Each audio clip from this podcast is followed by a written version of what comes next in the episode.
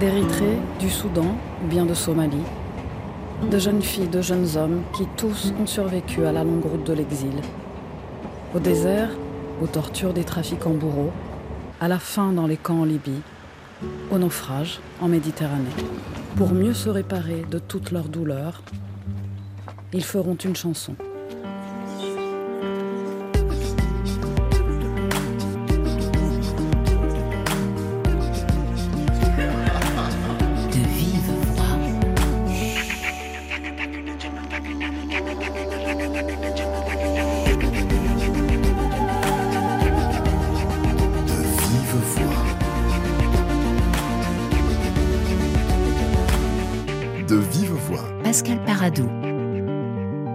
Des jeunes gens et des jeunes filles du Soudan, de Guinée ou de Somalie sont les personnages ou les héros au choix du nouveau film de Cécile Allegra, Le chant des vivants, que l'on pourra voir aujourd'hui sur la chaîne de télévision France 3. Bonjour Cécile Allegra. Bonjour.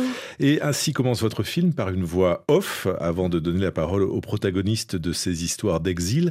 Euh, quels mots utilisez-vous pour les nommer? Parce que je trouve que c'est important les mots en la circonstance. C'est fondamental même. Euh, moi, je les appelle les survivants. Ce ne sont pas des migrants pour moi parce qu'ils n'ont pas choisi par quelle route passer. C'est une route qui est ponctuée de, d'obstacles, comme vous le savez, enfin plus que des obstacles, c'est des, des drames des, tragédies, et surtout parce qu'ils ne décident pas de toutes les portions du voyage. Donc à partir de là, moi je trouve que c'est impropre de les nommer migrants, mais il faudrait les appeler survivants, parce qu'ils ont survécu à cette chose que l'on ne veut pas nommer, qui est la Libye. Et le sort de ces hommes et de ces femmes euh, survivants ou migrants vous occupe et préoccupe euh, beaucoup depuis longtemps. Vous avez réalisé euh, plusieurs documentaires sur la barbarie qui sévit dans ces zones du monde, dans le désert du Sinaï ou dans les camps libyens. C'est pas, pas un intérêt de circonstance. Ah ben non, ça fait très longtemps, effectivement. Je pense que, en fait, euh, je crois que là, euh, et si vos auditeurs euh, savent de quoi on parle, et j'en suis certaine, ils le savent, toutes les personnes qui sont passées par ces zones-là savent à quel point ce qu'il s'y déroule les camps de torture, euh, la torture systématique, les viols, la privation, euh, relèvent du camp de concentration, ne relèvent pas du tout, ni d'un camp de détention, ni d'un camp de rétention. Donc quand vous dites que les mots sont importants, ils sont même fondamentaux parce que une fois arrivés en Europe, ils entendent tout un, champ sémantique complètement différent qui ne leur permet pas de reconnaître là d'où ils viennent. Et comme ils viennent de partout en Afrique, vous pouvez pas forcément communiquer euh, entre un Tchadien, un Somalien, un Érythréen, un Guinéen. Vous ne faites pas corps ce ne sont pas comme des Syriens qui se euh, révoltent en masse contre leurs bourreaux. Euh, là, on a besoin de trouver des mots et ces mots-là, si en les écoutant, on peut les leur proposer, ils savent mieux nommer ce qu'ils ont traversé. Et ce qu'ils ont traversé euh, devient dissible à ce moment-là. D'autant qu'il faut parfois traduire. Parce qu'ils ne parlent pas tous français ou tous anglais ou peut-être pas suffisamment bien français ou anglais pour trouver les mots justes. Oui, mais je pense que la, principale problématique, c'est que quand vous avez 18 ans, 19 ans, 20 ans, et que vous passez par la Libye et que vous êtes détenu pendant six mois, torturé, violé, affamé, vous ne savez pas exactement ce qu'il vous est arrivé. Et donc, quand vous en sortez, euh, vous avez du mal à nommer, par exemple, le système, tout simplement. Vous sortez pas en disant je suis un survivant d'un camp de concentration. Ça demande déjà une forme euh, de, intellectuelle, disons, euh, qui, relève d'une autre génération. Vous voyez Donc, le fait de pouvoir ensuite les aider à nommer là par le lieu par, lequel ils sont passés est fondamental pour les aider dans la reconstruction parce que ça leur permet de faire corps justement. Alors votre film Cécile Allegra euh, nomme, dénonce, euh, révèle aussi, mais ce n'est pas que cela. Je trouve que Le Chant des Vivants c'est un film de réparation. Eh bien voilà. Exactement, on ne peut pas dire mieux. Euh, vous voyez, ça fait à, peu près maintenant depuis 2013 que je travaille sur cette question, la question du trafic, de la déportation et de la torture systématique. Euh, au départ, c'était que des Érythréens, puis progressivement d'un certain nombre de nationalités, voire maintenant de toutes les nationalités qui viennent d'Afrique subsaharienne, euh, quand ils passent par la Libye pour essayer de rejoindre la Méditerranée. Et si vous voulez, j'ai beaucoup essayé de faire entendre ces voix par la dénonciation, donc par les, des films de dénonciation, d'enquête. Euh, et puis ça ne suffit pas en fait, parce qu'ils ne sont pas entendus. Et donc il fallait trouver un autre médium, une autre langue, une langue universelle. Voilà pourquoi est venue l'idée euh, d'utiliser la musique dans les ateliers. Alors, vous êtes réalisatrice, Cécile Allegro, mais vous avez aussi créé une association qui s'appelle Limbo, je ne sais pas ce que ça veut dire exactement, vous allez nous dire, dont l'objectif justement affiché est de réparer les survivants. Oui, euh, Limbo s'est créé en fait en 2016. Il faut que vous sachiez que euh, à l'époque, je venais de me battre pendant un an pour faire venir deux personnes qui ont été filmées dans Voyage en Barbarie. Et ce qui s'est passé, c'est que l'un d'entre eux laissé seul pendant des vacances, euh, donc euh, sans assistants sociaux, euh, sans un cadre, s'est laissé mourir de faim et il a échappé à la mort de justesse. Et dans les 48 heures qui ont suivi, nous avons créé Limbo justement pour pouvoir accompagner des personnes pendant les temps de vacances au départ, qui sont des temps où la psyché décompense et les pulsions de mort ressurgissent parce qu'il faut bien comprendre qu'il ne suffit pas d'avoir survécu pour être capable de vivre. C'est ça qui est impressionnant, si vous voulez. C'est-à-dire que vous, survivez à tout ça, à cette horreur, à ces camps de concentration, mais pour vivre, il faut reconstituer la, la continuité de votre histoire. Or, nous, en Europe, nous nions l'histoire qui leur est arrivée. Eux-mêmes ne savent pas la nommer. Du coup, il y a comme un effondrement de leur psyché. Ils ne savent pas dire par quoi est-ce qu'ils sont passés. Donc, Limbo les aide, à travers des programmes de médiation culturelle, à être capables de prendre cette parole, de faire entendre leur voix. Ça veut dire quoi limbo? Limbo, c'est les limbes. C'est voilà, les, limbes, c'est un état. Alors c'est un petit peu biblique. C'est ni, mort ni vivant. Vous voyez, vous êtes entre deux rives. Entre deux rives, euh, il y a une image euh, de Heidegger qui dit vous êtes au bord de la clairière. Vous voyez l'image de la clairière? Donc euh, vous sortez d'une forêt noire, vous apercevez des maisons, des feux, les gens qui vivent près de ces maisons, ils parlent une langue, ils se comprennent, mais vous ne comprenez pas le monde de ces vivants. Vous, vous êtes obligé d'avoir un temps de passage pour revenir chez les vivants. Donc avec cette association Limbo, vous avez embarqué quelques jeunes gens et jeunes filles euh, dans un endroit assez idyllique qui s'appelle Conques, c'est dans le sud de la France, c'est une petite ville de quoi 1500 habitants, euh, pas plus, dans une euh, vallée, avec un, chef-d'œuvre du Moyen Âge, l'abbatiale, qui date du, du 11e siècle. Donc c'est vraiment par définition le lieu du recueillement et de la paix, un, lieu de, de ressourcement, comme diraient des Parisiens stressés. Là, en l'occurrence, il s'agit d'accueillir pendant quelques temps, temps, le temps des vacances, euh, ces, euh, ces migrants survivants. Je vous ai bien écouté. D'un lieu d'exception à un autre, je vous propose de faire un saut euh, sur la côte de l'océan Atlantique au Sénégal. Et ça, c'est vraiment ailleurs.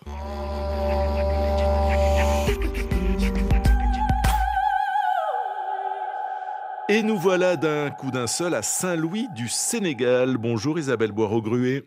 Bonjour Pascal Paradou. Vous êtes directrice déléguée de l'Institut français du Sénégal avec en charge la programmation de la villa Saint-Louis de Nard qui est, euh, rappelons-le car c'est la dernière née, une des grandes villas culturelles françaises, un peu sur le modèle de la villa Médicis à Rome. Absolument. Donc c'est une villa qui a été créée en 2019. Elle est nichée au cœur de la ville de Saint-Louis, qui est classée au, patrimoine mondial de l'UNESCO. Effectivement, euh, la dernière née de ce vaste réseau des villas françaises à l'étranger. C'est la première résidence pluridisciplinaire, en tout cas en, Afrique. Elle est un peu un, laboratoire de réflexion et, d'interaction culturelle, qui participe aussi à la refonte des relations entre la France et le Sénégal, et même plus largement euh, entre euh, l'Europe et l'Afrique. Créée en 2019, combien d'artistes sont venus travailler depuis? Une cinquantaine. Alors nous avons euh, des artistes évidemment, mais aussi euh, des chercheurs, euh, des écrivains, des penseurs, des créateurs en fait, quasiment tout domaine confondu. C'est un peu la force de la villa. Et puis vous accueillez, il faut le rappeler, le lauréat du prix RFI Théâtre, puisque vous êtes partenaire de ce projet. Et donc comme les précédents sous les Manba et Jean d'Amérique, le prochain lauréat ou lauréate sera dans vos murs. Absolument, en 2023.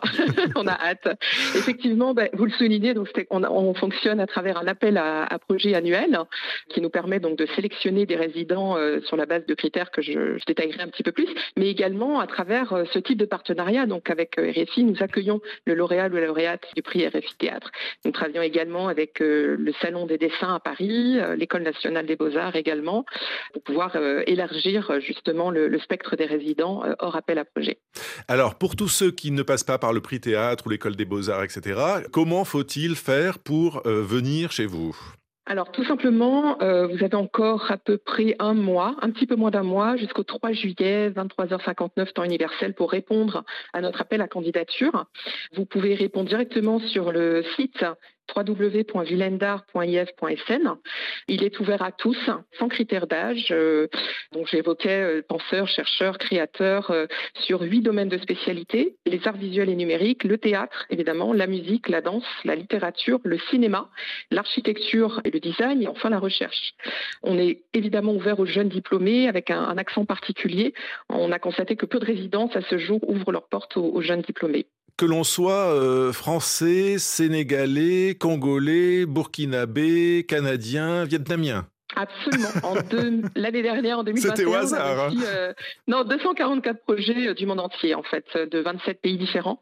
On a quand même le critère de la francophonie qui est important. On accueille des résidents francophones euh, parce qu'on demande également aux résidents un travail de médiation et de connexion forte au territoire fait vraiment partie des, critères et donc la langue française et, la maîtrise de la langue française est importante ici pour pouvoir euh, entrer en dialogue et, et pouvoir euh, faire aboutir euh, des projets de recherche ou de création bien ancrés dans le territoire. Oui, oui, parce qu'être en résidence à la Villa Nard, c'est pas simplement s'enfermer dans sa chambre et, et, penser ou écrire, c'est aussi être en interaction avec le territoire, proposer des ateliers, des rencontres, que sais-je encore. Absolument, c'est un partage qui est vraiment important et qui permet de, au plus grand nombre ici d'accéder aux fruits de la recherche sur cette villa. Merci beaucoup Isabelle Boireau-Gruet. Donc l'appel à candidature pour décrocher une résidence à la Villa Nard arrive à échéance le 3 juillet. On lance le compte à rebours.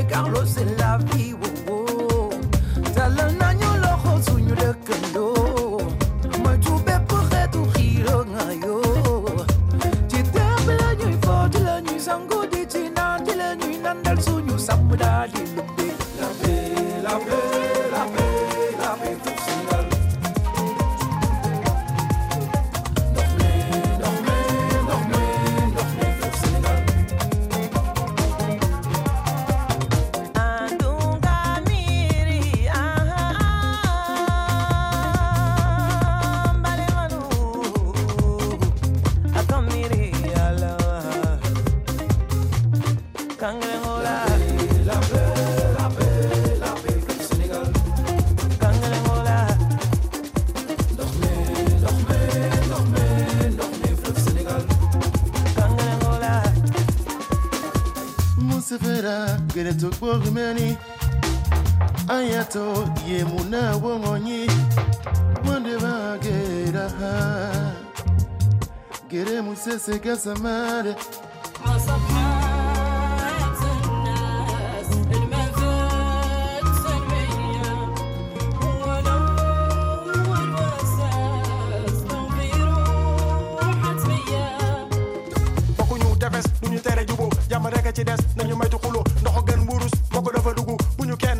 ay di fi juddu fii ñoo ko bokk sunu gàtt naan na ñëpp joow sa gaal du gan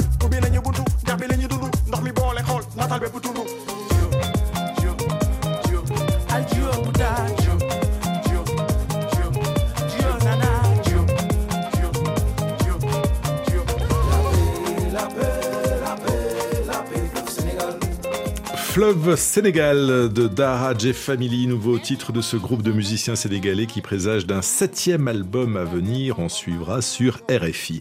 Pour l'heure, nous sommes avec la réalisatrice Cécile Allegra qui, pour les besoins de son film Le chant des vivants, a passé une année à côté de migrants somaliens, guinéens ou érythréens pour les accompagner sur le chemin de la résilience. Et cela passe par la parole. Et on vous voit d'ailleurs, Cécile Allegra, dans le film, écouter, écrire, encourager la parole ou respecter le silence. Les deux sont possibles. Oui, l'idée était vraiment d'ouvrir de, ce champ euh, des possibles pour trouver la voie vers la chanson. C'était ça l'enjeu. et donc euh, chacun avait la possibilité de partir, de raconter son histoire par le bout qu'il voulait. Et au milieu de ce récit, euh, mon rôle était d'identifier un peu l'obsession qui émergeait du récit et donc de proposer un thème et un thème de chanson et de les aider parce que mon engagement c'était de toujours utiliser uniquement leurs mots et les aider à faire rimer la parole. Mais le contrat était qu'ils parlent pour faire une, chanson, une chanson, pour chanter. Oui, bon après, on a passé des heures à des heures à discuter. J'imagine. voilà, il n'y avait pas vraiment de limitation. Euh, simplement, euh, effectivement, après, on, on, choisissait un thème et on travaillait sur cette chanson et on transmettait le texte à Mathias. Mais la parole est souvent difficile, non? Le travail est long. Oui, le, travail est long. Le travail est long parce que euh, c'est euh, une parole, euh, comment vous dire, qui est empreinte d'une telle douleur, si vous voulez, qu'il y a une, une souffrance à la livrer et une, un vrai courage aussi à le faire. Et puis, pour eux, ils étaient un peu circonspects. Ils, ils, attendaient de voir ce que ça pouvait donner. Et le meilleur exemple, c'est Bailo, qui transforme l'essai de la première à la deuxième session en parlant au départ du moment du départ de la Guinée qui s'est fait précipitamment et en revenant à la deuxième session en disant j'ai un texte et ce texte dit euh, On n'est pas un migrant quand on traverse l'enfer, et moi je me refuse de n'être qu'un migrant. Et quand vous avez d'une première session à une deuxième session un tel passage, une telle bascule, vous savez que vous avez réussi. Oui, mais c'est rare quand même, parce qu'on sait qu'après un trauma, la parole est, assez difficile, verrouillée. Euh, après la Shoah, par exemple, l'extermination des Juifs, la, parole a été très très longue à, émerger. Absolument, mais nous, entre-temps, euh, on a lu Primo Levi, on est entouré d'une équipe formidable Enfin, moi, je suis à Limbo parce que je suis réalisatrice, mais je suis euh, membre de Limbo. Il y a une vingtaine de personnes euh, qui travaillent, dont une euh, psychologue qui suit tous ces jeunes-là. Donc, on, sait que quand on fait un séjour à Conques en Aveyron, on les aide à libérer cette parole. En général, ça marche quand même très bien. Il hein. faut quand même dire ce qui est, parce que quand on entend les gens, les gens finissent par vous parler. C'est juste quand on ne veut pas entendre qu'ils ne vous parlent pas. Mettre des mots sur les traumas, l'un des protagonistes dans le film est un jeune Guinéen, c'est Bailo justement. Je n'avais jamais imaginé que la route allait être aussi dure. Alors maintenant, je commence à en parler, mais il y a, une année, je ne pouvais pas parler de ça. Quand je commençais à parler, j'avais les larmes qui coulaient. C'était très très dur pour moi. Euh, parce qu'en fait, je me dis, quand je, quand je parle de ça, ça me rappelle de tout ce que je suis sur la route. vraiment, c'est douloureux. Moi, ce que je te propose, maintenant qu'on a parlé un petit peu, c'est de voir ensemble une partie qui peut faire une chanson. Alors, euh, est-ce que tu veux bien qu'on essaie d'écrire quelque chose sur le départ? Moi, je veux bien, oui. Quand tu penses à départ, tu penses à quel mot? Tristesse. Obligation. Douleur histoire aussi, hein, parce que. Dans quel sens histoire? Parce que c'est quelque chose que tu vas pas oublier en fait. Des histoires de route, de violence souvent, de, de mort très souvent. Euh, on entend l'émotion, euh, Cécile Allegro, dans ce, dans ce témoignage, juste dans ce simple extrait où, il dit les choses pourtant. C'est une histoire qu'on ne va pas oublier. Eh ben, J'ai fait ce film avec le soutien de l'association Limbo pour qu'on n'oublie pas pour qu'on puisse les entendre. Et la musique était le médium euh, choisi pour que leur voix porte le plus loin possible et rentre par euh, un biais du cerveau et se fixe dans l'esprit des spectateurs. Et ce qui est dit là, c'est très soft, si je peux utiliser cet anglicisme, mais il y a des témoignages absolument effrayants de mm. dizaines de cadavres dans mm. des voitures, dans des citernes, des scènes de torture. Mm. Euh, enfin, ce qui est raconté est absolument une abomination. Oui, euh, c'est quelque chose sur lequel je travaille euh, depuis dix ans maintenant. Hein. Donc, euh, disons que ce n'est pas la, première fois que j'entends des, témoignages de cet acabit-là de la part de survivants des camps de torture libyens. par contre, c'est sûr que si vous voulez, quand vous avez la concentration avec l'image, comme des, des, poissons secs sur le sable chaud, des corps jetés comme des poulets sur des tas de cadavres, et que ces jeunes gens qui sont complètement sidérés par ces images, qui leur ont vraiment euh, abîmé l'esprit, en fait, qui les, qui les rendent comme ça, euh, qui, les, qui les placent entre deux rives, entre les vivants et les morts. Oui, parce qu'ils ne sont pas habitués du, coup, du tout à ces situations-là. Ce ne sont pas des soldats, ce ne sont pas ah des guerriers ce sont des étudiants, euh, des, des, jeunes bergers. Ce sont, ils ont l'âge de nos enfants, je veux mhm. dire 18, 19, 20 ans. Et ils ont déjà vu tout ça. Et quand ils vous regardent dans le blanc des yeux et qu'ils disent Qu'est-ce que j'ai fait, moi, pour mériter d'être violé, d'être affamé, d'être torturé Est-ce que toi, tu sais me dire pourquoi on m'a fait ça? Moi, je dis non, je n'ai que des réponses euh, très sages géopolitiques. Par contre, on va en faire une chanson. Ils en font une chanson, et c'est ça. Et c'est ça leur revanche. C'est leur revanche sur cette espèce de lieu de mort qu'ils ont traversé. C'est leur revanche, c'est de se faire entendre. La Libye, c'est un pays compliqué. Attends, j'ai traduit. C'était l'horaire en vérité. À Libye, la vie était difficile. Attends, j'ai traduit. Personne ne revient en vérité. En vérité, tu veux que je te dise. Ces mots sont faits pour ne pas te choquer. En vérité, tu veux que je te dise. Veux-tu vraiment que je te dise?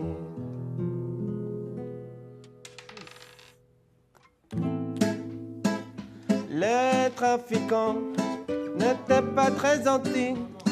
Attends, j'ai traduit. Ils nous battaient, nous torturaient. Les gardes-côtes libyens ont sauvé ces migrants. Attends, j'ai traduit. Ils les auraient vendus tout simplement tu veux que je te dise Ces mots sont faits pour ne pas te choquer. En vérité, tu veux que je te dise Me veux-tu vraiment que je te dise? En vérité, tu veux que je te dise, ça marche, ça marche très bien, Cécile. Ah euh, Allegra, c'est horrible ce qui est raconté, et ça, ça rentre dans l'oreille. Eh ben, c'était fait pour ça. Voilà, c'était fait pour être chanté sous la douche, des chansons de torture, de viol sous la douche. si, si, parce que c'est là en fait qu'on, c'est quand on se rechante ça, qu'on comprend la portée de ses paroles. Je veux dire, le courage de ce garçon qui vous explique, qui, qui a même la pudeur de dire, est-ce que vous voulez vraiment que je vous raconte? Si vous voulez vraiment que je vous raconte, alors je vais vous traduire. Comment le passage euh, s'est fait vers la, musique Vous avez eu un complice hein, pour ça, c'est Mathias euh, Duplessis, qui n'est pas le dernier des musiciens. Non, non, c'est un, un garçon très très talentueux euh, qui a une rapidité d'exécution invraisemblable. le passage vers la musique se fait, en fait, il y a eu des, mm, comment dire, des, entretiens avec Mathias. On a essayé d'identifier des, des, types de musique qui leur plaisaient le plus aux uns aux autres. Par exemple, vers la fin, il y a deux personnes qui adorent le reggae, donc on, a essayé un reggae. Euh, et voilà, on a essayé de composer des musiques en accord avec chacun des jeunes. Et chaque fois, c'est euh, du sur-mesure. Chacun aura sa chanson avec euh, ses mots et ça reconnaît l'unicité de chaque identité, de chaque personne aussi. Oui, c'est-à-dire que c'est à la fois des chansons qui sont propres à chacun, mais qui représentent la trajectoire de tous. Et c'était ça l'enjeu. Et c'est pour ça qu'à certains moments, ils ont chanté ensemble pour se soutenir. Et plus vous allez vers la fin du film, plus euh, vous avez de duos et plus ils arrivent à s'entre-soutenir. Et c'était aussi ça l'enjeu. En effet, la musique est de plus en plus sophistiquée jusqu'à produire des duos. Je vais sortir de tout ça. ne plus être englouti dans ces mondes de tristesse. Le combat que je mène n'est pas contre quoi que ce soit, mais c'est contre ma propre personne et contre la douleur d'avoir survécu. Je suis mort, je suis vivant. Je sais que je suis vivant, mais je n'arrive pas à y croire. Je ne sais pas dire ça d'une autre manière.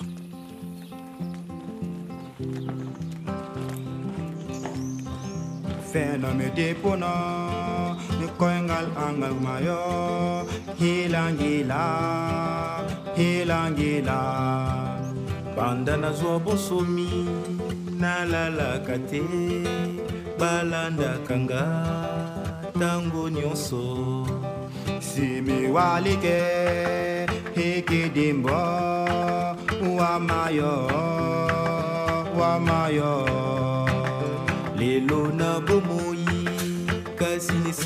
Te mpo na mboka mawa. Moi je suis debout mais j'ai le vertige. Moi je suis ici et je suis là-bas. Je suis le passé je suis l'avenir. Moi je suis bien là et je suis pas là en français, en lingala et en, en peul, euh, donc ils disent cette expérience de la migration, de, de, de, la vie, de l'approche de la mort et de la survivance. Je suis l'avenir. Euh, qui chante euh, là, Cécile Allegra? On a Shérif et Hervé. Donc euh, Shérif qui vient euh, de, de, Guinée aussi, euh, qui chante en peul. Hervé qui vient de RDC, qui chante en lingala. Et ce qui était assez étonnant, c'est qu'au fil des sessions, des ces jours, euh, ils disaient de plus en plus la même chose, c'est-à-dire qu'ils exprimaient, ça c'est la chanson que vous venez d'entendre, c'est la chanson qui exprime le mieux le trauma psychique. Donc ils vous racontent, depuis que je suis sortie des geôles de Libye, euh, j'ai l'impression qu'on me pourchasse encore. À chaque fois que je me couche sur mon lit, il tangue, il tangue comme la mer. C'est ça, les, les, paroles se font tellement écho qu'ils ont fini par, par en faire un duo et vraiment ils expriment ce que tout survivant traverse à son arrivée en Europe et même euh, juste à sa libération. Donc ça change tout de, chanter. Ils ont l'air heureux dans, le film. Ils sont heureux. Mais après, il se passe quoi, Cécile Allegra? Parce que voilà, ils chantent pour les besoins du film, mais, mais, mais après. Ils chantent, ils chantent euh, si vous avez remarqué, ils utilisent leur langue maternelle. Quand vous arrivez à un moment du parcours et que vous retrouvez le lien avec votre langue maternelle, vous n'êtes plus seulement en train de faire plaisir à votre pays d'accueil, vous êtes en train de parler au vôtre. Et ça, c'était une évolution très très importante dans la prise de parole. Euh, et ce que je peux vous dire, en tout cas, c'est qu'aujourd'hui, ils vont bien. Euh, Hervé, il poursuit des études à la Sorbonne Nouvelle. Shérif a lancé une marque de vêtements. Euh, Sophia travaille comme aide-soignante. Egbal, elle est aide laborantine. Euh, enfin, ils ont trouvé une voie parce que euh, quand je vous dis que si vous êtes en mesure d'entendre les personnes, elles se réparent plus rapidement. C'est une euh, réalité. Et donc, ils avancent beaucoup plus vite sur le chemin de la résilience. Si vous prêtez une oreille attentive et un cerveau qui sait de quoi ils parlent, évidemment, si vous les aidez à comprendre ce qu'ils ont traversé. Vous avez été surprise par l'irruption de la langue maternelle, justement, à ce moment, dans ce parcours de résilience? Euh, Surprise, non, je l'attendais. Je l'attendais vraiment. Euh, J'avais aussi travaillé avec un Érythréen euh, pour faire, euh, pour, essayer de composer une chanson anti-Grigna qu'on n'a pas pu mettre malheureusement ou suffisamment travailler parce que le temps nous manquait. Non, non, c'est un moment euh, exceptionnel. Je trouve que quand vous entendez les chansons en langue maternelle, il y a quelque chose qui est de l'ordre du métalangage qui vous frappe au cœur et vous comprenez cette condition d'humain, euh, de frères humains en fait, qui, qui, qui s'expriment comme comme ça dans toute sa souffrance. Et tout dans le film se termine comme une comédie musicale.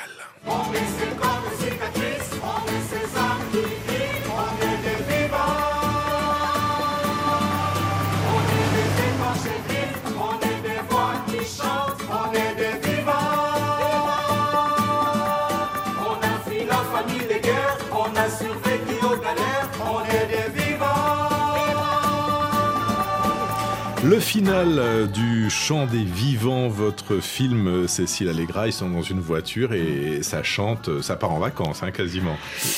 Oui, alors euh, voilà, une, une optique euh, très documentariste aurait voulu qu'on les renvoie à leur CADA, à leur lieu d'accueil euh, et, à, et à leur tristesse aussi, à leurs difficultés. Mais chacun d'entre eux a exprimé le souhait de faire une œuvre collective, ce qui est ce film aussi, et donc de composer une chanson tous ensemble, de la chanter tous ensemble pour dire qu'ils étaient vivants. Le Chant des Vivants, votre documentaire est diffusé ce soir à 23h sur France 3 et au cinéma à partir du mois de septembre. Merci beaucoup Pascal Paradou, Cécile Lavolo, Guillaume Ploca. Merci. À demain.